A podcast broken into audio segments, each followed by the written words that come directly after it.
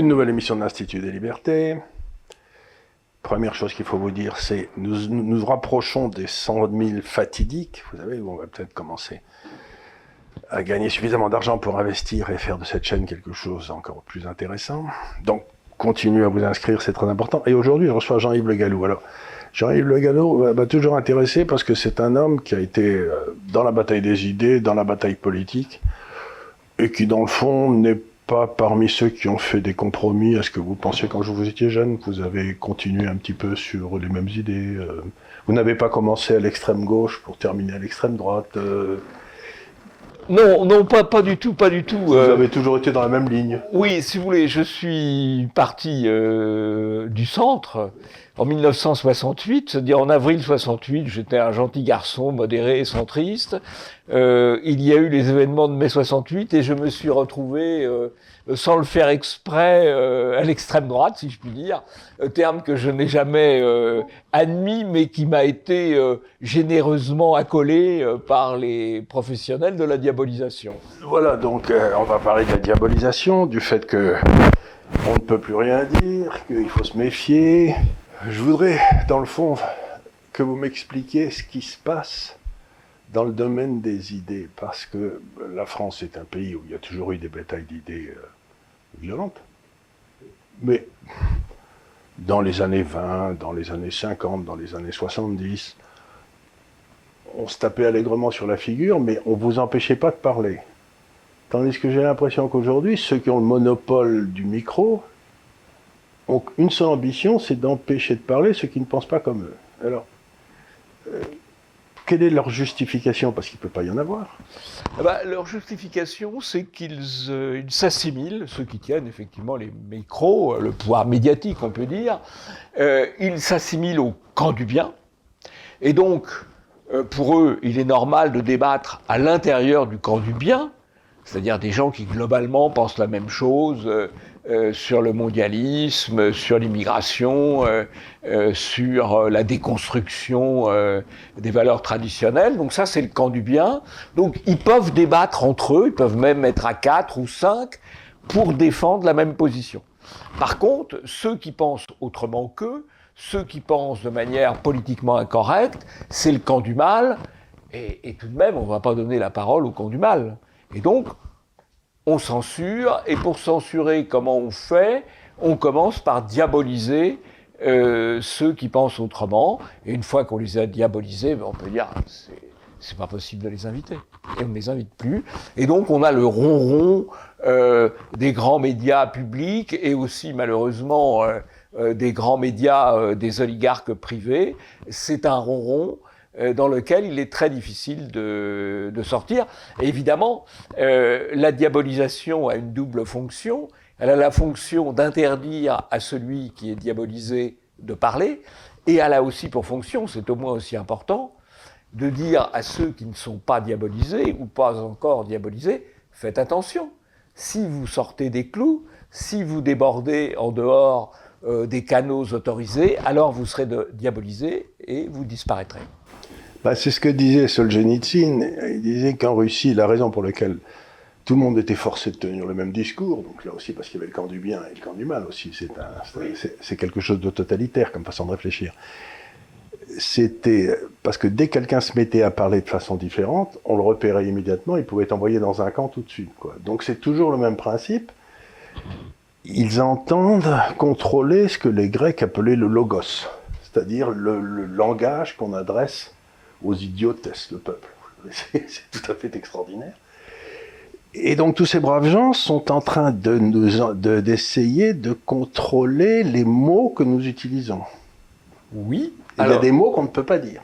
Il y a des mots qu'on ne peut pas dire. Alors, il y a, euh, nous avons fait à Polémia euh, à plusieurs reprises un dictionnaire de neuf langues. Euh, et où on analysait effectivement la novlangue. La novlangue, c'est un terme qui a été créé par Orwell euh, dans sa fiction sur 1984. Alors là, vous savez que ça venait parce qu'il c'était 48. C'était le moment 84, c'était il avait il avait inversé les deux derniers. Mais euh, c'est largement dépassé d'ailleurs. C'est largement dépassé. Et euh, la novlangue, il y a plusieurs choses.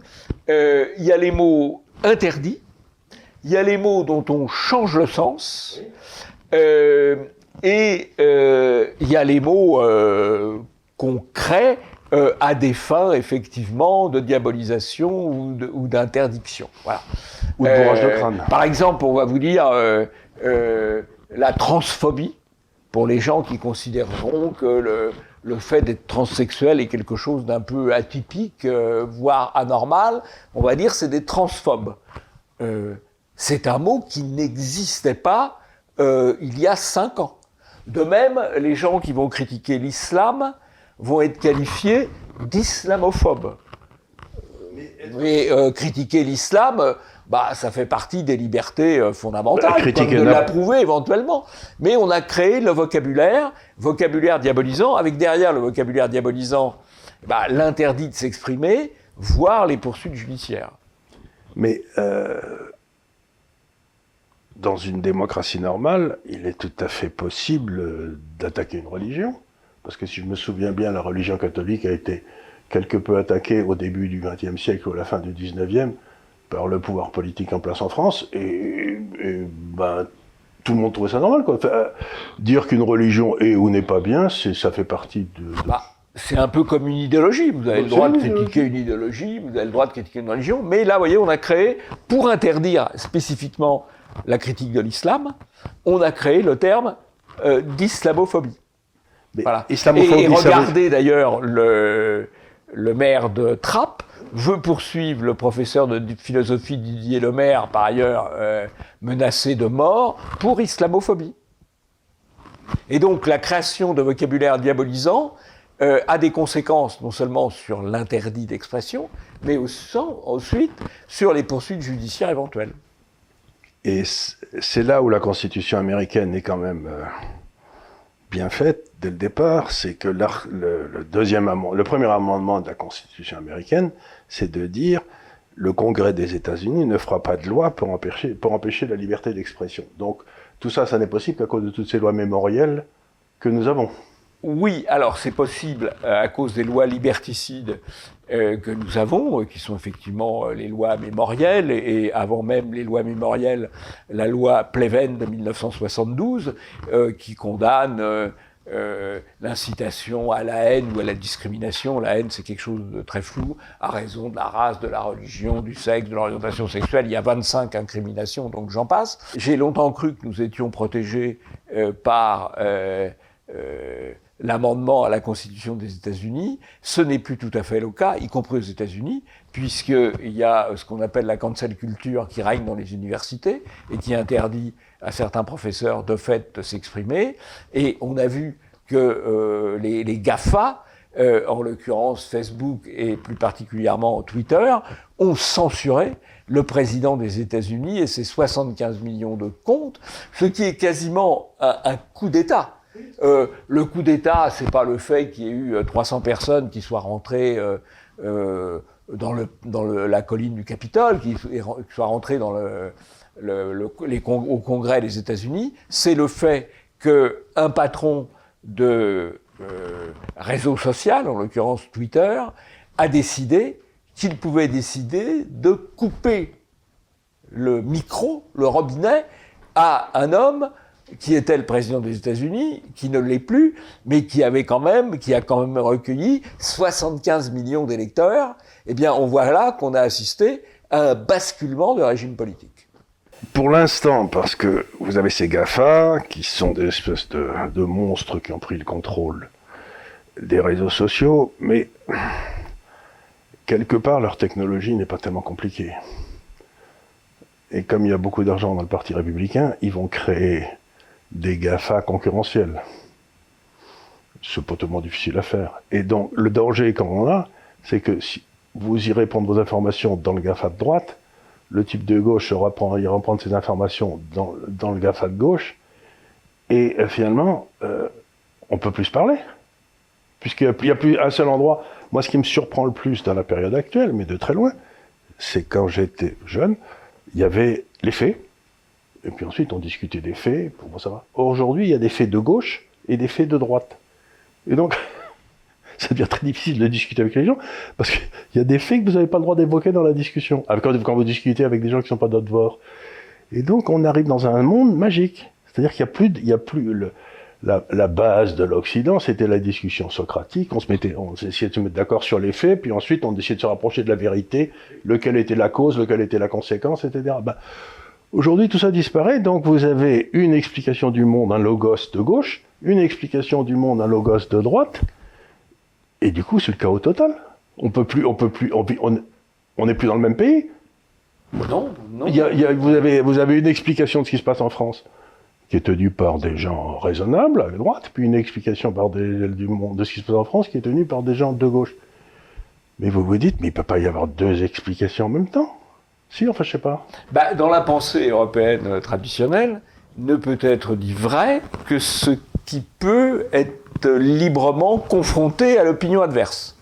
C'est-à-dire, c'est ce que vous venez de, dire. C'est ce que disait Karl Popper. Euh, voilà. Si on peut confronter, après, eh bien, on se fait une opinion. Or, aujourd'hui, il y a une prétention euh, des médias dominants et des, et des GAFA qui sont, qui sont alliés à définir euh, à dénoncer ce qu'ils appellent les fake news, les fausses nouvelles, ce qui suppose qu'eux-mêmes euh, détiennent la, la vérité, puisque le monopole ça leur de permet de dire ça euh, c'est faux.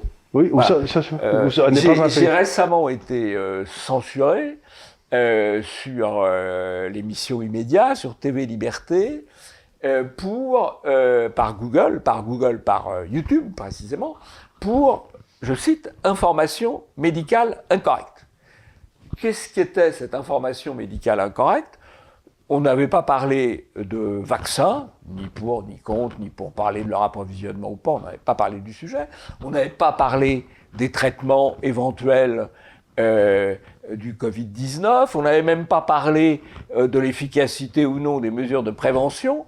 On avait dit qu'il y a une distorsion entre la manière dont les médias français présentent le développement de l'épidémie, euh, dont la manière dont les médias français affolent l'opinion, il y a une distorsion par rapport aux statistiques. Aux statistiques qui plus est officielles. On peut toujours euh, discuter parce que certaines sont discutables, mais par rapport aux statistiques officielles, il y a une distorsion entre un discours d'affolement euh, et des statistiques qui montrent plutôt une, une épidémie qui est sur un plateau descendant. Ce qui ne veut pas dire qu'elle va pas remonter d'ailleurs, mais voilà. Donc vous êtes en train de dire, parce que vous venez de dire ça à nouveau, cette émission va être censurée aussi? J'espère que non, parce que c'est pas le c'est pas, le but de parler de l'émission, c'est pas, le but. Mais si vous voulez censurer, censurez. Censurer, messieurs les censeurs, bonsoir, comme disait ce brave Maurice Clavel. Mais c'est intéressant parce que euh, par exemple, vient de sortir, puisqu'on est sur le sujet, vient de sortir euh, les statistiques de l'INSEE pour la mortalité euh, dans l'année dernière, je crois. Et l'INSEE a montré que dans le fond, on ne peut pas repérer une augmentation statistique du nombre de morts pour les moins de 75 ans. Oui, absolument. Et donc, quelque part, cette épidémie n'a touché que le plus de 75 ans, qu'il y avait 84 ou 85 ans d'âge médian de la mort. Bon. Ben, vous ne pouvez pas vous empêcher de penser qu'il aurait mieux valu faire que ce qu'ils ont fait en Suède, c'est-à-dire dire aux vieux, vous restez bien tranquille chez vous, vous essayez de voir le moins possible vos petits-enfants ou avec une glace entre vous. Et puis les autres, zizi, je crois. C'était sympa. Et, même, et même pour les, les, plus âgés, vous choisissez de continuer à avoir votre famille euh, avec un certain risque, vous choisissez de vous isoler. C'est votre liberté. C'est votre liberté. C'est votre liberté. Comment vous, comment vous voyez votre vie? Parce que si vous ne voyez euh. pas vos petits-enfants pendant deux ans et que vous avez un certain âge, ben, vous mourrez d'ennui. Oui, exactement. Et de désespoir. Et, alors, d'où ça vient? Parce que cette espèce de... C'est une vieille tentation de l'Occident euh, qui est d'excommunier, de, mettre, de les ridiculiser, de couper les vivres, d'empêcher le gars d'enseigner. on a vu ça souvent dans notre histoire. Mais ça n'a jamais été Savonarole ou n'importe qui, mais ça n'a jamais été des moments particulièrement glorieux de l'histoire intellectuelle. Et alors, donc, pour pourquoi ces gens qui se réclament d'être des intellectuels font-ils quelque chose dont ils savent que ça a toujours été un désastre dans l'histoire? Ils n'ont pas de culture historique? Alors, il y a sûrement une absence de culture historique. Euh, il y a aussi euh, la nécessité d'imposer euh, à l'opinion, d'imposer au peuple ce qu'il n'est pas naturel d'accepter. Je pense qu'il n'était pas naturel d'accepter des délocalisations massives de notre industrie. Je pense qu'il n'est pas naturel d'accepter une immigration massive qui transforme progressivement, qui remplace progressivement la population d'origine. Je pense qu'il n'est pas naturel d'accepter euh, l'islamisation, le financement des mosquées. Euh, tout ça n'est pas, n'est pas naturel, n'est pas spontanément accepté. Et donc, à partir du moment où ça n'est pas spontanément accepté, il faut empêcher l'organisation de l'opposition à ce qui n'est pas naturellement accepté, et comment mieux le faire qu'en discréditant les gens euh, qui portent les opinions, euh, les opinions dissidentes. Oui, vous êtes en train de D'ailleurs, vous savez, les, opinions dissidentes, euh, comment les soviétiques, parce qu'on se réfère quand même souvent à ce modèle-là, comment les soviétiques appelaient les dissidents, ils les qualifiaient de hooligans. Ou ils les envoyaient dans les asiles psychiatriques. Ou ils les envoyaient dans les asiles psychiatriques, et euh, euh, vous voyez très bien que régulièrement, d'ailleurs, dans le débat, euh, le camp du bien a tendance à dire ils sont fous. Ils sont fous. Les complotistes sont fous. oui, mais ça, me, laisse quand même un, léger sentiment d'amertume parce que jusque pendant très longtemps, la gauche s'est présentée comme le, le défenseur de la liberté d'expression. Or, je crois que tous ces gens-là sont plutôt à gauche, non? Oui, Et mais... qu'est-ce qui s'est passé dans leur tête pour qu'ils deviennent, eux, qui avaient toujours défendu il est interdit d'interdire, vous savez, pourquoi d'un seul coup se, se croient-ils autorisés à interdire? Bah, bah, si vous voulez, ils ont changé. Alors là, il faut remonter. Un des actes fondateurs, euh, c'est la loi de 1972, la loi Pleven, qui, qui est le, euh, qui remet en cause fondamentalement la grande loi sur la liberté de la presse de 1881 et qui ensuite va se trouver déclinée sous des formes euh, euh, différentes mais assez proches dans tous les pays européens. Et qu'est-ce que la loi de 1972 dit? Elle dit effectivement, on l'a dit, que la citation à la haine ou la discrimination, alors après comment on définit ça, est un délit est un délit. À partir de ce moment-là, euh, vous avez des gens qui vous disent euh, le racisme, et le racisme, ça peut être de critiquer l'immigration, de critiquer l'islamisation, ce n'est pas une opinion, c'est un délit. Donc, à partir du moment où vous dites l'opinion adverse, vous qualifiez l'opinion adverse de délit, euh, bah, il est assez légitime de l'interdire. C'est peut-être un délit, c'est ce qu'on appelle un délit d'opinion. Mais à partir du moment où un pays a un délit d'opinion, euh, eh bien, ce n'est plus tout à fait un pays de liberté. alors on va vous dire, oui, mais ce sont des opinions odieuses. Euh, ça dépend du point de vue, parce que euh, honnêtement, euh, ni M. Staline hier, ni M. Kim Jong-un aujourd'hui, ils ne poursuivent pas, ils ne persécutent pas les gens dont ils pensent qu'ils ont des opinions sympathiques. C'est toujours les opinions qu'on juge odieuses, qu'on persécute et qu'on condamne. Donc dire ce sont des opinions odieuses ou ces opinions-là ne sont pas des opinions mais sont des délits, c'est évidemment une marque de pensée totalitaire totalitaire. Et ça nous ramène à une très vieille histoire, c'est que je crois que c'était Abélard qui devait vivre au début du XIIIe, ou je sais plus très bien, mais il y a longtemps, qui avait, qui avait fait faire un progrès gigantesque aux sociétés européennes en disant tout ce qui relève du crime dépend, doit être puni par l'État, mais tout ce qui relève du péché relève de la conscience. Et quand vous dites un délit d'opinion, ça relève péché. C'est oui, c'est pas un crime. Absolument. J'ai le. Euh, je sais pas, mais quand j'étais enfant, j'allais souvent en vacances dans un tout petit village qui était entre Nîmes et Montpellier. Ben, si vous voulez, on était extraordinairement raciste vis-à-vis du tout petit village qui était à 3 km. C'était quand même des types qu'il fallait pas voir, et donc ça fait partie des d'enfants détester le village d'à côté. C'est là-dessus que se sont faits tous les tous les matchs de foot et tous les matchs de rugby entre c'était toujours assez sportif, quoi. C'était donc cette idée de refuser non pas la haine, mais un désir de montrer qu'on est supérieur, ce qui n'est pas méchant. Euh, non. Et puis, si vous voulez, le, euh, criminaliser la haine, euh, la haine, c'est un sentiment. Alors, on peut dire que c'est pas un beau sentiment, c'est un mauvais sentiment. Peut-être, mais c'est un sentiment.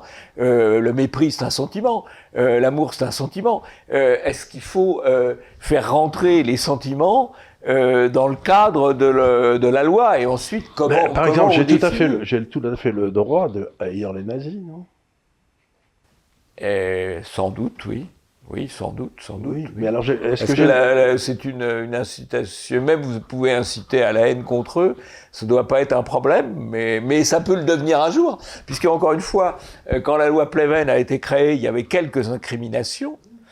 Euh, et aujourd'hui, il y en a 25. Il y en a tous les jours des, des nouvelles veines. Des nouveaux, il y a toujours des nouvelles Vous savez que personnellement, euh, je combats pour ajouter euh, une, euh, une incrimination supplémentaire pour pouvoir punir les chauvophobes c'est-à-dire les gens qui tiennent des propos pénalisants vis-à-vis des chauves, je crois qu'il faudra aussi les poursuivre. Vous avez on peut, on peut aller, un intérêt particulier. J'ai un intérêt particulier à agir, bien, entendu.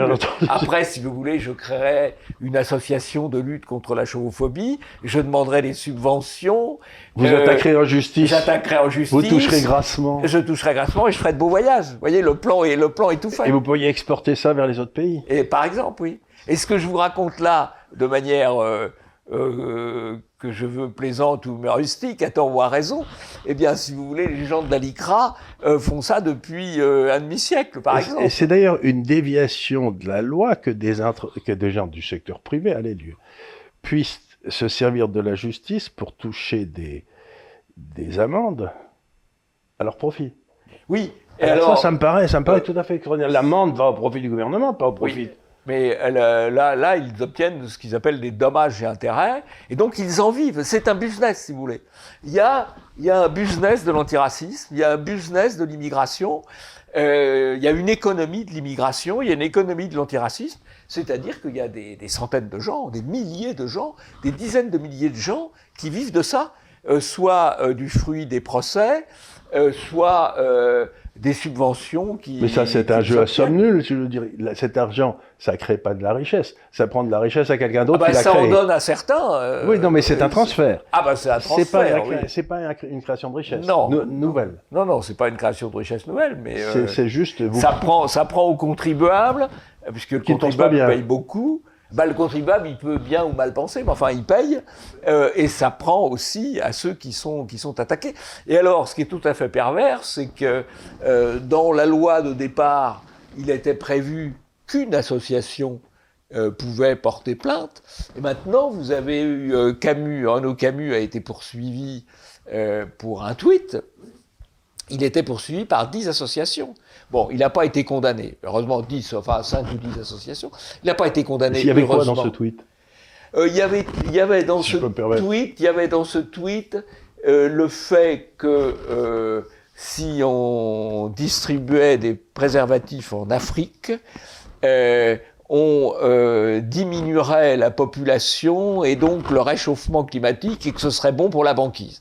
Le, le propos peut être euh, euh, tout à fait. Euh, il, se voulait drôle, il se voulait drôle. Il se voulait drôle, voilà.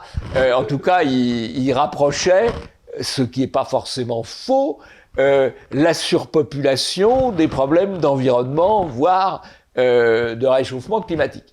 Bon, il se trouve que les tribunaux ont considéré qu'ils ne pouvaient pas condamner ça quand même, parce que c'était allé trop loin. Mais par contre, il avait je crois, cinq ou six associations parties civiles qui auraient touché euh, s'il avait été condamné. Alors ça me fait penser à quelque chose.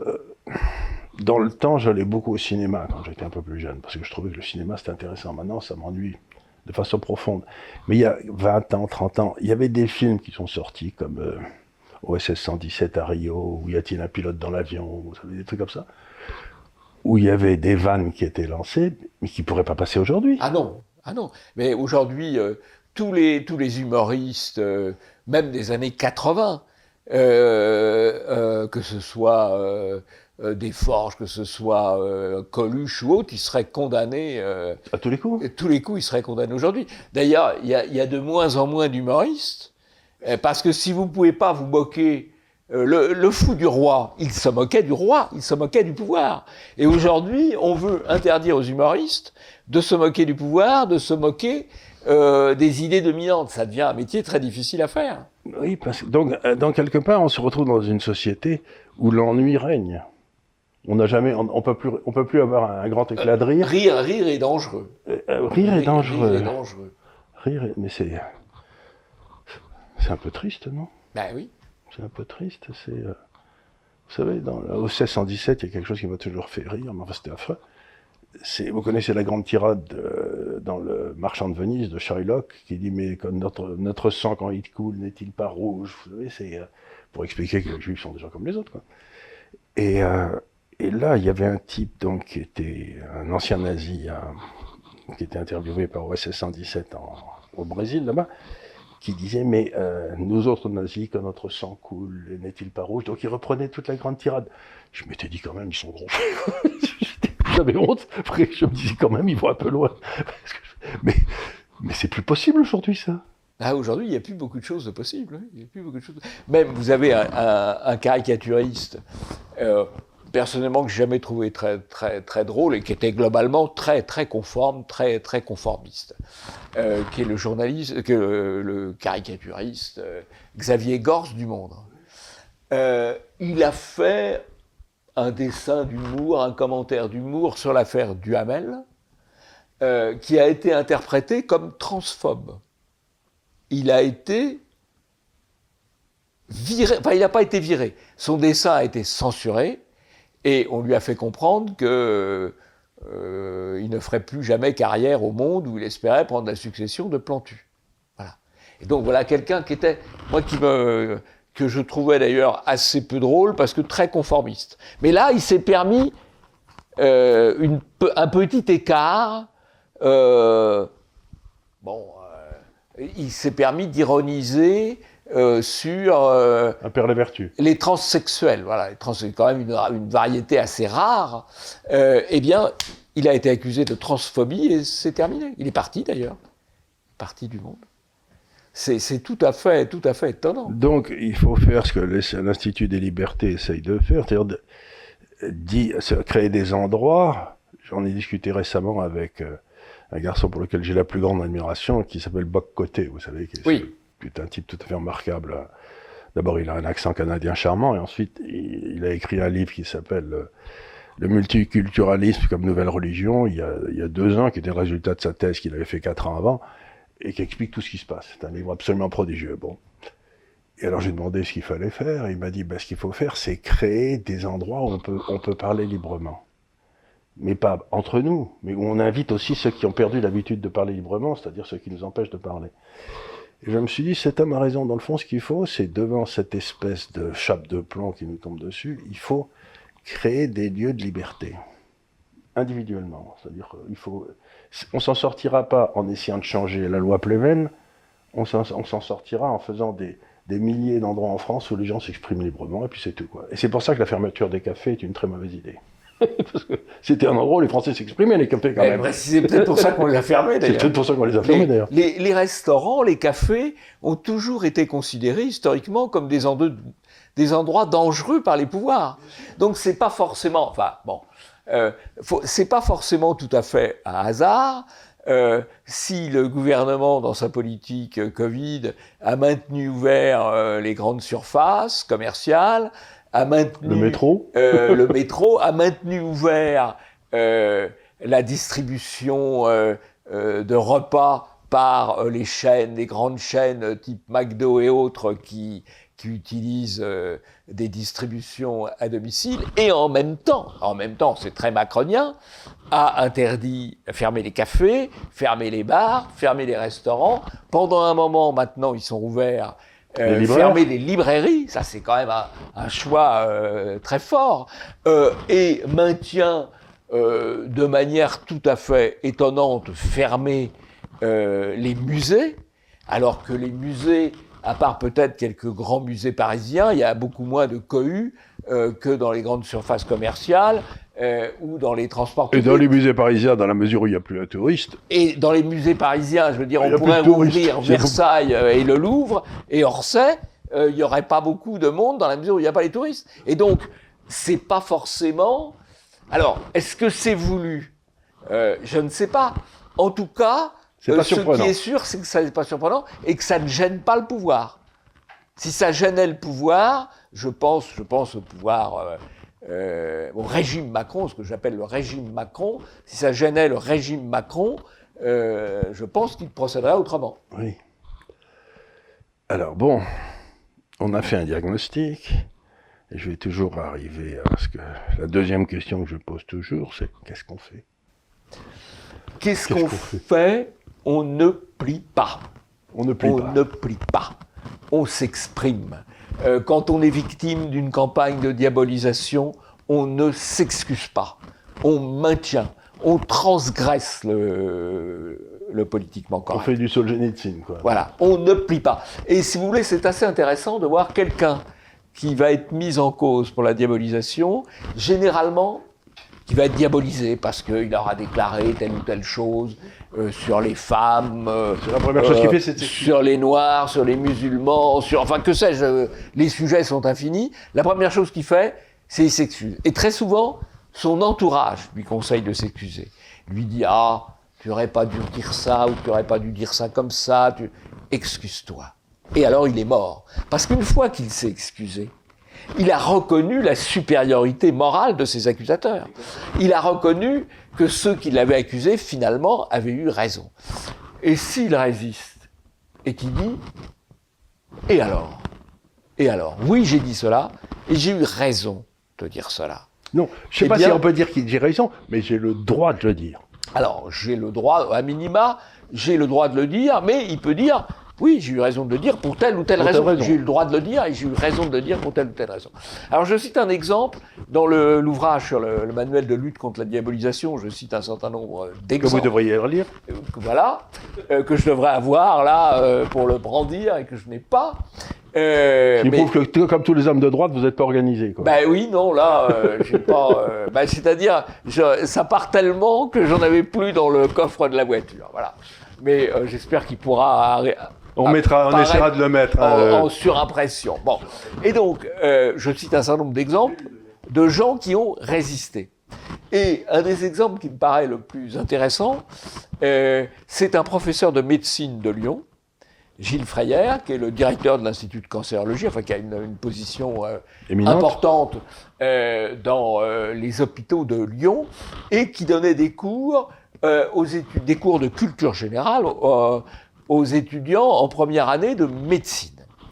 Et euh, dans son cours, il expliquait notamment, eh bien, que euh, du point de vue euh, génétique, il y avait des différences entre les hommes et les femmes, et qu'il y avait des différences entre les différentes populations, entre les noirs et les blancs, et que c'était intéressant en médecine de le savoir, puisque les mieux- maladies Pour mieux les soigner. pouvaient euh, toucher plus ou moins certaines populations que d'autres. D'ailleurs, on le voit de manière euh, euh, expérimentale avec le, le Covid, par exemple, qui touche plus les hommes que les femmes.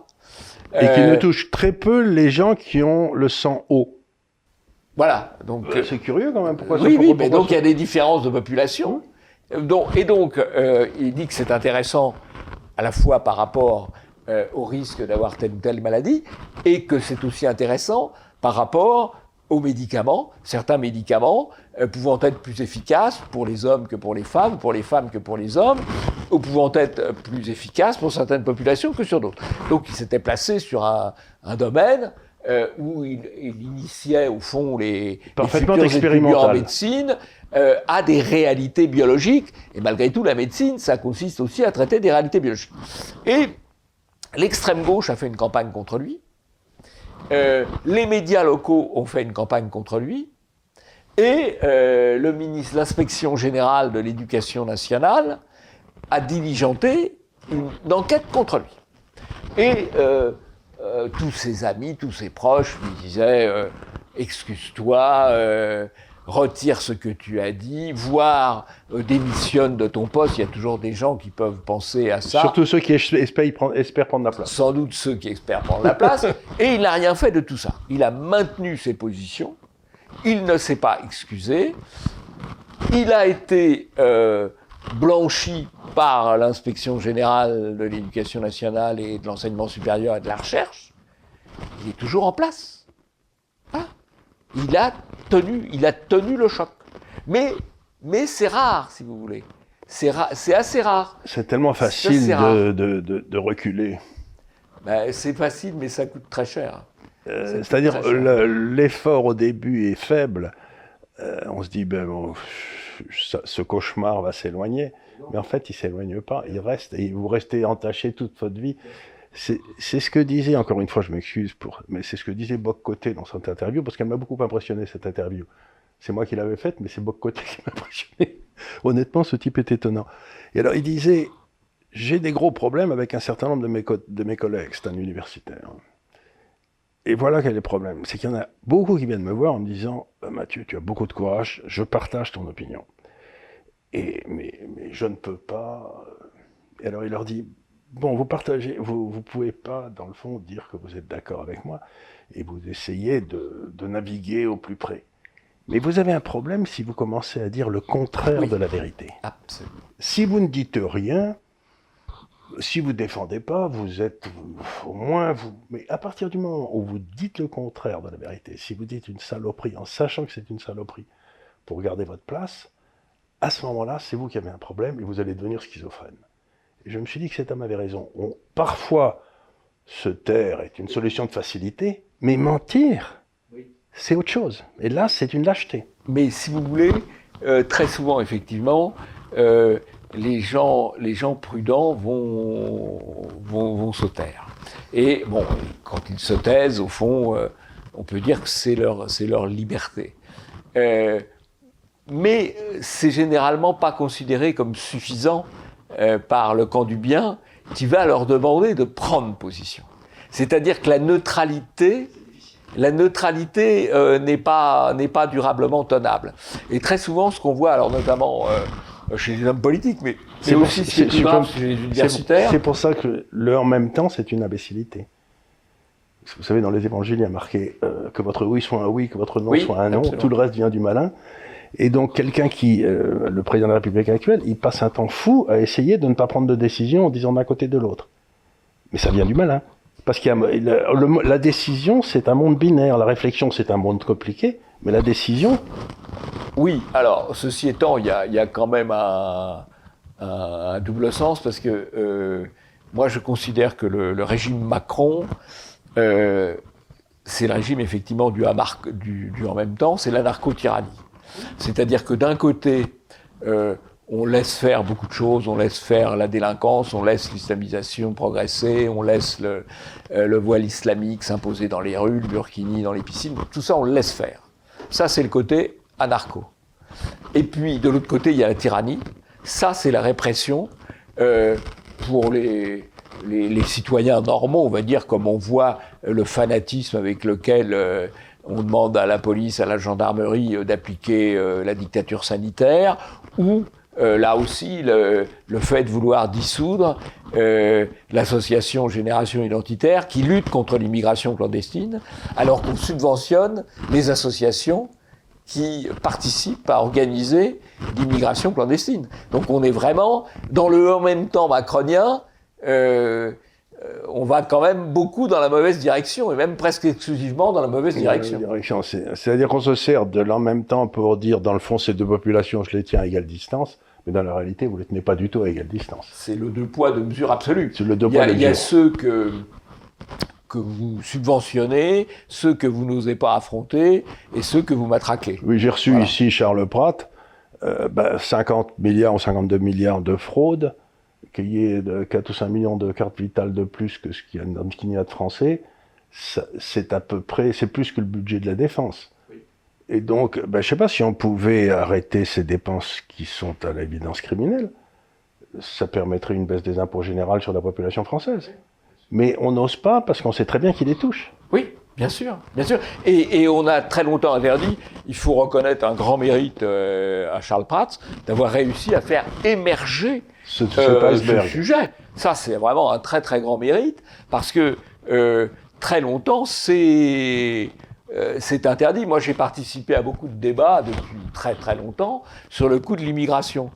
Euh, pendant très longtemps, vous a expliqué, il y a encore maintenant euh, sans doute un certain nombre de, pseudo-chercheurs qui vous expliquent que l'immigration rapporte plus qu'elle ne coûte. Euh, ce qui est quand même euh, tout à fait euh, contraire à, à, toutes les évidences et que notamment euh, le dossier de, de, Pratt, de Charles Pratt sur la fraude sociale euh, invalide complètement. Il a eu un grand mérite de pouvoir euh, sortir cela du, il a beaucoup bossé. du néant. Il a beaucoup bossé. Il a, un beaucoup gros bossé. il a trouvé des appuis parlementaires quand même, ce qui est bien. Beaucoup au Sénat et à la Chambre, des gens. Qui des, des, gens, enfin des parlementaires dans l'occurrence, qui ont vraiment fait leur boulot de contrôle. Et alors, ce qui est extraordinaire, c'est qu'ensuite, j'ai posé la question. Bon, on trouve ça, le dossier est prêt à la Cour des comptes, euh, au Sénat, tout ça. Il y a tous les dossiers qui sont prêts. Ils arrivent à la chancellerie et là, rien ne se passe. C'est-à-dire que celui, vous savez, euh, en raison de la séparation des pouvoirs, la, la ministre de la Justice a le monopole de la poursuite. La Chambre ne peut pas commencer à poursuivre. C'est la justice qui a le monopole de la poursuite. Eh ben, on décide s'y cruler, il n'y a rien à voir. Et donc, ça aussi, c'est très curieux. Bah. Parce que ce sont des crimes. Si vous voulez, ça, c'est aussi un élément de la narcotyrannie. C'est-à-dire que la justice euh, décide de classer ce qu'elle devrait poursuivre et décide souvent de poursuivre ce qu'elle devrait classer. Car euh, euh, on le voit aussi dans l'affaire des squats. Alors, les squatteurs sont globalement protégés par les décisions de justice, alors que si le squatté décide de se faire justice lui-même, là, la justice le poursuit. Et donc, il y a vraiment. Euh, ça aussi, c'est un élément de, de ce que j'appelle la narcotyrannie. C'est-à-dire que la justice est rendue au nom du peuple. Et contre le peuple. Et contre le peuple, ce qui est quand même curieux, non? C'est, il me semble qu'ils ont un petit problème de. D'abord, enfin, il y a quelque chose que j'ai jamais compris, c'est que des juges puissent être syndiqués, mais enfin, ça, c'est un détail. Ce que je veux dire, c'est que le syndicalisme des juges, ça me paraît une histoire de fou. Oui, et puis, si vous voulez, ce qui est grave chez les juges, c'est que l'orientation des affaires. Si vous voulez, par exemple, là, je parle des juges administratifs et non pas des juges judiciaires, mais au Conseil d'État, euh, toutes les affaires d'immigration seront traitées par des immigrationnistes. C'est eux qui prennent les dossiers. C'est eux à qui on donne les dossiers. Et donc, euh, et c'est eux euh, dont les décisions sont présentées de manière majorative par les médias. Et c'est eux qui ensuite font la jurisprudence qui s'appliquera. Et ensuite, c'est eux qui font la jurisprudence qui s'appliquera, absolument. Alors que. Euh, et donc, ce, qu'on est en train, ce que vous, êtes, vous et moi, on est en train de dire, c'est que dans le fond, euh, dans, nos, dans nos esprits, depuis toujours, le souverain est le peuple. Mais oui, le souverain est le peuple, mais aujourd'hui, il ne l'est plus. Non, et donc, on est en train de remplacer. Et donc, le peuple était censé s'exprimer dans ses voix, dans ses votes. Et ces décisions étaient quelque part des décisions qui, étaient souveraines. Mais aujourd'hui, j'ai l'impression que partout, on est en train d'essayer de remplacer la souveraineté du peuple par le pouvoir des tribunaux. Oui. Alors, il y a eu un, en fait, euh, la Constitution française. On croit qu'elle date de 1958. Euh, c'est inexact. Elle date de 1971, quand il y a eu un coup d'État du Conseil constitutionnel qui a décidé ce que De Gaulle ne voulait absolument il pas. Il était terrifié par le, par le, le, le pouvoir des juges. Enfin, il était terrifié par le pouvoir des juges. Il disait d'ailleurs, il n'y a qu'un souverain, c'est le peuple. Hein. Euh, la Cour suprême, en France, la Cour suprême, c'est le peuple. Ça, c'est tout à fait, euh, effectivement, euh, gaulliste. Et il avait refusé en 1958 que le Conseil constitutionnel s'occupe du fond de la loi. Il voulait que le Conseil constitutionnel n'ait qu'un rôle formel. Et en 1971, le Conseil constitutionnel a décidé de contrôler le fond d'une loi et a décidé, en fonction de l'interprétation de principes un peu généraux, que telle loi n'était plus valide. Et depuis... Euh, et c'était sous Pompidou Sous Pompidou. Mais Pompidou en a été la victime. Si vous voulez, l'histoire est assez amusante, puisque le président du Conseil constitutionnel était un gaulliste, un gaulliste, euh, qui, comme beaucoup de gaullistes, détestait Pompidou. Et donc, pour embêter Pompidou, c'est la petite histoire au service de la grande, au service ou contre la grande histoire. Et pour embêter Pompidou, il a censuré une loi de Pompidou en élargissant le pouvoir du Conseil constitutionnel. Ça se rend compte du désastre qu'il crée. Et en créant un désastre. Voilà, c'était Gaston Palevski, on peut le citer. Voilà, grand gaulliste, grand tueur du gaullisme. Et puis après, dans la foulée, euh, le Conseil d'État, la Cour de cassation ont aussi étendu leur. Euh, et maintenant, on a, poussé, pouvoir. on a poussé une partie de notre souveraineté aussi dans, vers des cours de justice à l'extérieur. Et il y a les cours de justice, il y a la Cour européenne euh, Des droits de l'homme, des droits de l'homme, euh, qui est absolument euh, Une monstruosité. une monstruosité, qui elle-même inspire euh, le Conseil constitutionnel, le Conseil d'État. Ah, euh, ça, ils aiment beaucoup se parler entre eux. C'est-à-dire que ce qu'il faut, c'est celui qui, un jour, prendra le pouvoir euh, appuyé sur le peuple. S'il y en a un jamais qui revient chez nous, ça, vient, ça viendra peut-être un jour, on peut l'espérer. Euh, la première des choses qu'il doit supprimer, c'est le Conseil constitutionnel. Absolument. Euh, c'est le, c'est le contrôle du Conseil constitutionnel sur les lois. C'est-à-dire qu'il faut Euh, remplacer le Conseil constitutionnel par le référendum d'initiative populaire. Absolument. Ah ben ça, ça change le. Et, et, et pour être tout à fait complet, euh, il faut rétablir euh, le pluralisme euh, dans les médias. Interdire aux... et interdire aux, aux réseaux sociaux de, pro- de prononcer des actes de censure.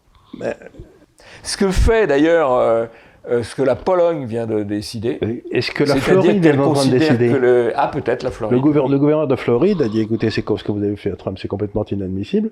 Et donc, vous n'avez pas le droit de censurer des hommes politiques. C'est fini. En tout cas, en Floride, ça.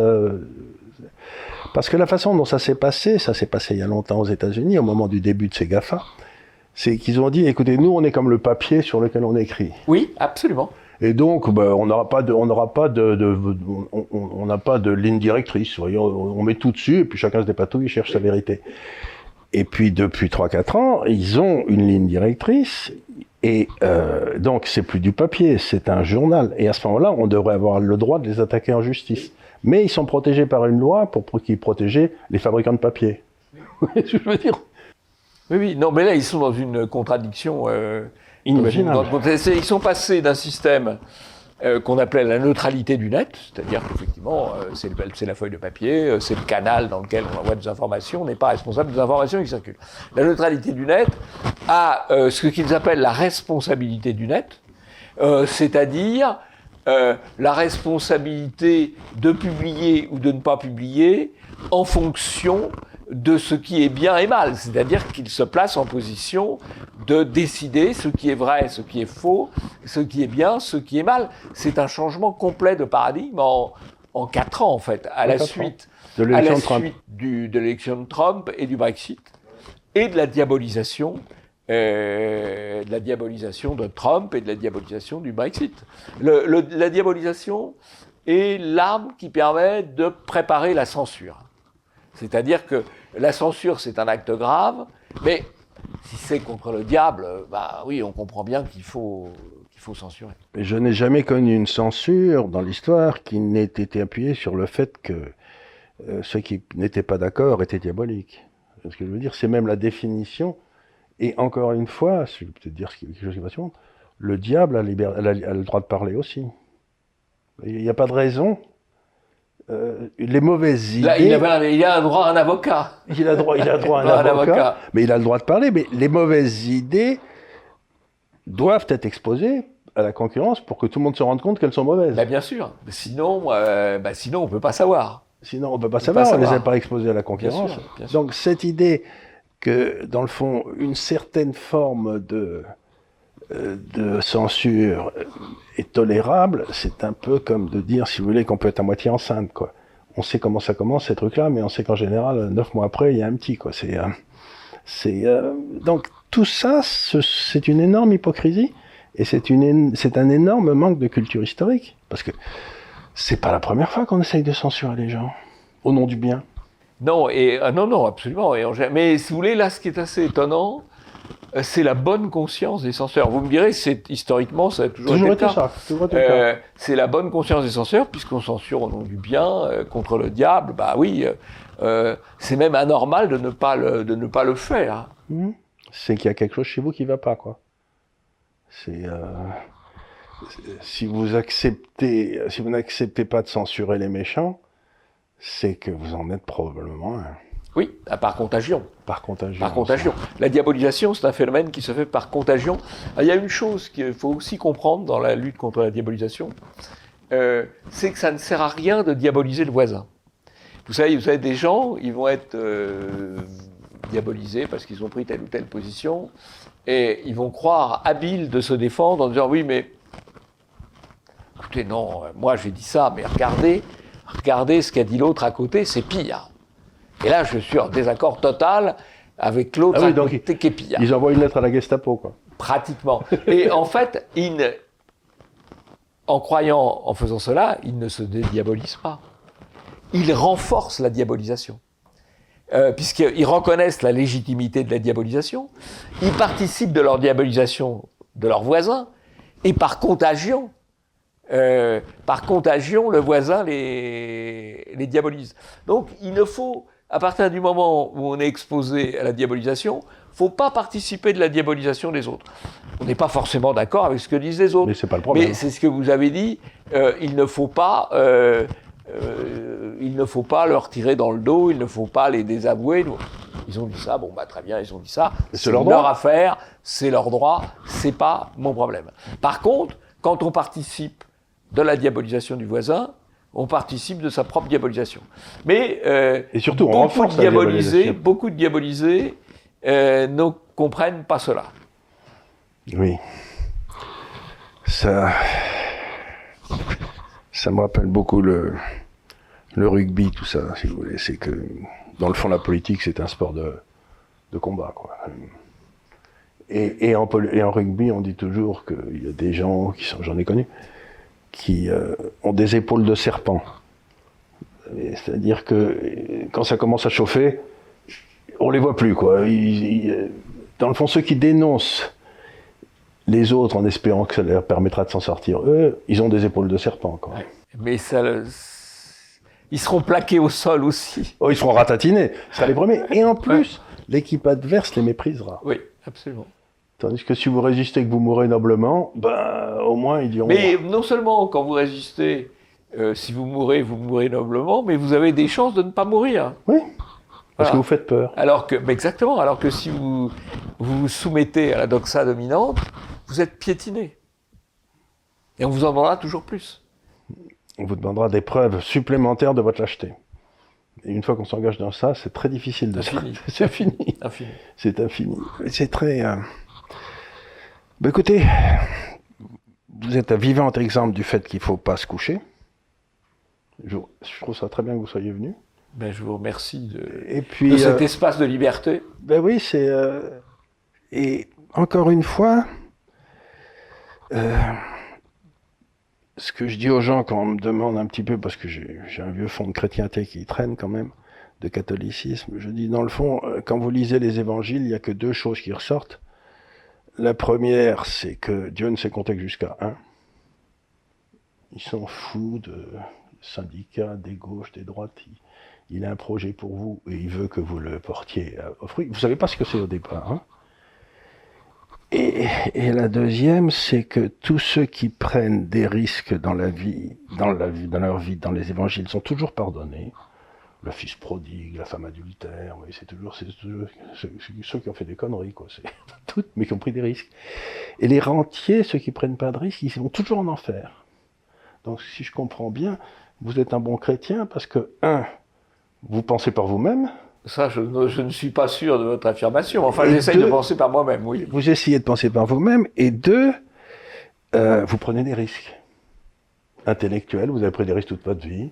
oui. Ben, Qui trouve sont ça- quand même relatifs euh, par rapport, à, ceux de, de 39-45, ça euh, c'est de évident. 39-45 ou de 14-18. Oui, euh, voilà, tout à fait, tout c'est des, des- c'est- c'est- c'est Voilà. Mais un homme comme Rodo Carami, lui, prend des risques, il se retrouve isolé dans le Gers, quoi. Oui, Voilà. oui, tout à fait, non, bien sûr.